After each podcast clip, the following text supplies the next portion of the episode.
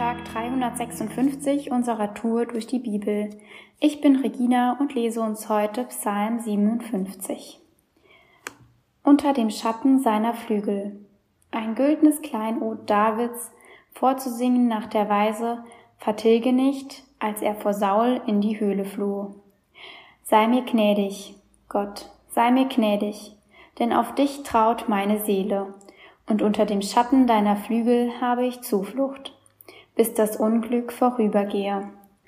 Ich rufe zum Gott, den Allerhöchsten, zum Gott, der meine Sache zum guten Ende führt.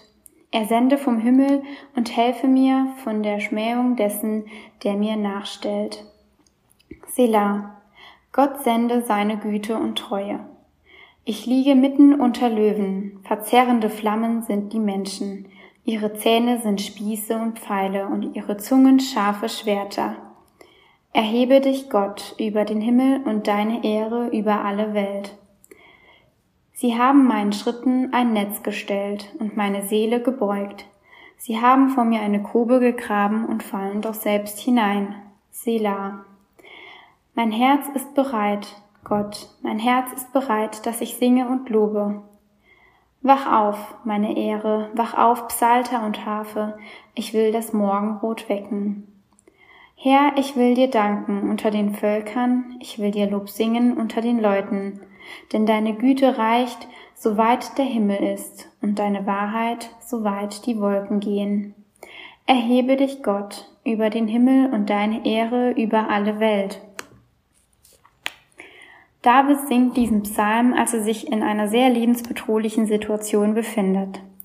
Er ist auf der Flucht und versteckt sich. Er fühlt sich klein, schwach und Angst macht sich in seinem Körper breit. Wir alle kennen solche Situationen, in denen wir uns klein, schwach und hilflos fühlen. Situationen, wo wir uns fragen, wann hört das Ganze auf? Wie soll ich das nur schaffen?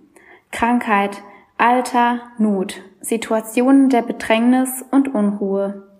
Eine Frage, die ich dir stellen möchte, ist, wie gehst du mit solchen Momenten um?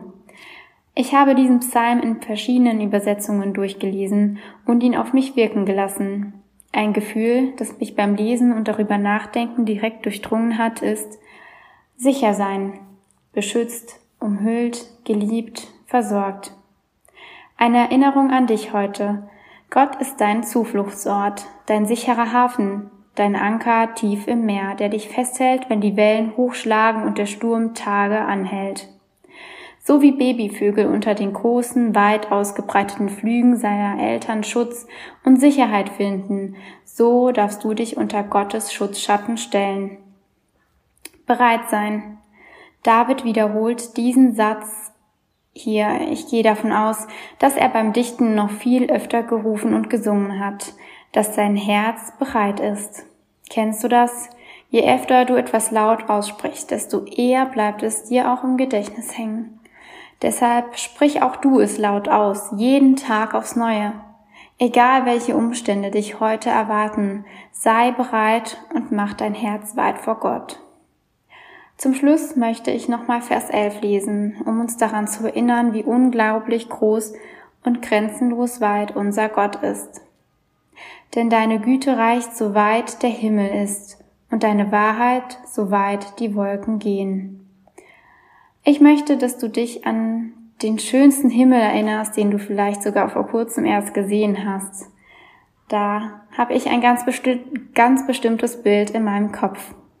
Der Himmel, den ich gerade vor mir habe, ist gemalt von einem Farbenspiel aus hellblau bis hin zu einem sanften orange-rosa Ton. Ein wunderschöner Anblick, und rechts und links noch ein paar kleine Wolken, die übereinander stehen.